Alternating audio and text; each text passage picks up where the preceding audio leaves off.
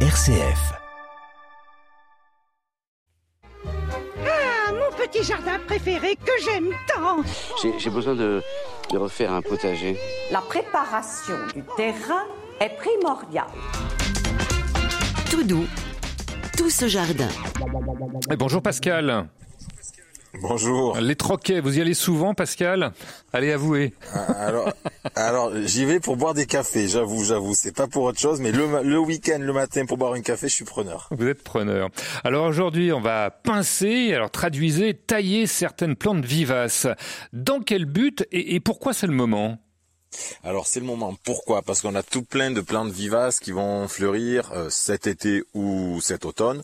Donc on parle euh, des goras, on parle des astères, on parle des éliantes, on parle de tout ça.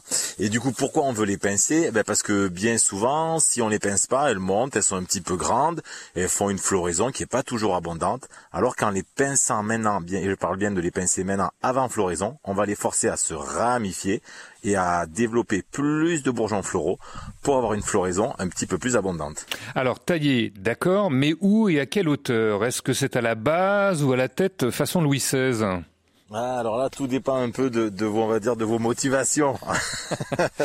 Qu'est-ce qui va se passer? On n'oublie pas une règle un petit peu simple au niveau des végétaux, c'est que quand on a un végétal qu'on regarde, il, la tige porte des feuilles, et on n'oublie pas que quoi? Que à la base de chacune des feuilles, il y a un bourgeon. Et donc, quand on va couper notre végétal, eh ben, ce bourgeon qui est en dessous de l'endroit qu'on a coupé, qui est à la base de la feuille, va se développer.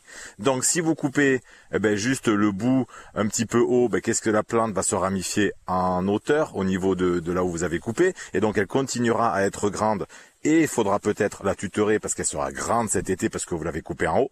Par contre, si vous la coupez plus bas, elle va se ramifier à un endroit plus bas, donc elle sera plus petite cet été, elle sera moins haute, elle se, elle se verra moins dans les massifs, mais il n'y aura pas besoin de la tutorer. Par contre, ce à quoi il faut faire attention, c'est que quand on taille, on laisse toujours en dessous au moins une ou plusieurs feuilles, parce que s'il n'y a pas de feuilles, il n'y a pas de bourgeon, et s'il n'y a pas de bourgeon, ça ne mettra pas à fleur. Voilà, tout dépend en fait de ce que vous voulez avoir, hein, un massif bien fourni à la base ou si les fleurs doivent monter euh, plus euh, en hauteur. On taille avec quoi euh, La main ou le sécateur? Vous avez une préférence?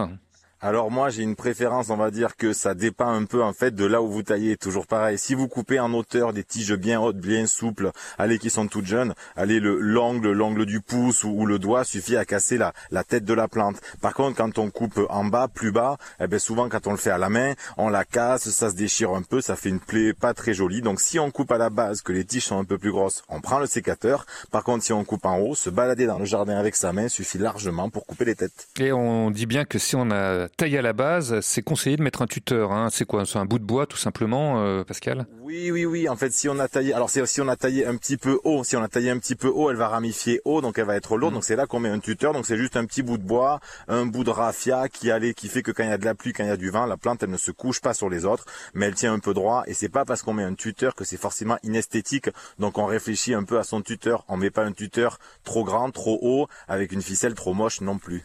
Et on arrose le tout pour faire repartir euh, la plante. Eh ben oui, on les a taillés et quand on les a taillés, on veut qu'elles réagissent. Donc là, allez, il fait pas encore trop chaud, il pleut encore un petit peu. Logiquement, elles devraient réagir, mais si la sécheresse pointe le bout de son nez dans les jours qui arrivent, eh ben on les arrose, on les arrose, on les arrose. Pourquoi? Pour que les bourgeons en dessous de l'endroit où on a taillé réagissent pour avoir plein de départs de bourgeons et plein de floraisons. Eh bien, merci Pascal pour ces conseils de taille, hein, comme d'habitude, et en vous serrant la pince à distance. Hein, vous l'avez là cette fois-ci. Rendez-vous la semaine prochaine. À bientôt, Pascal. À bientôt.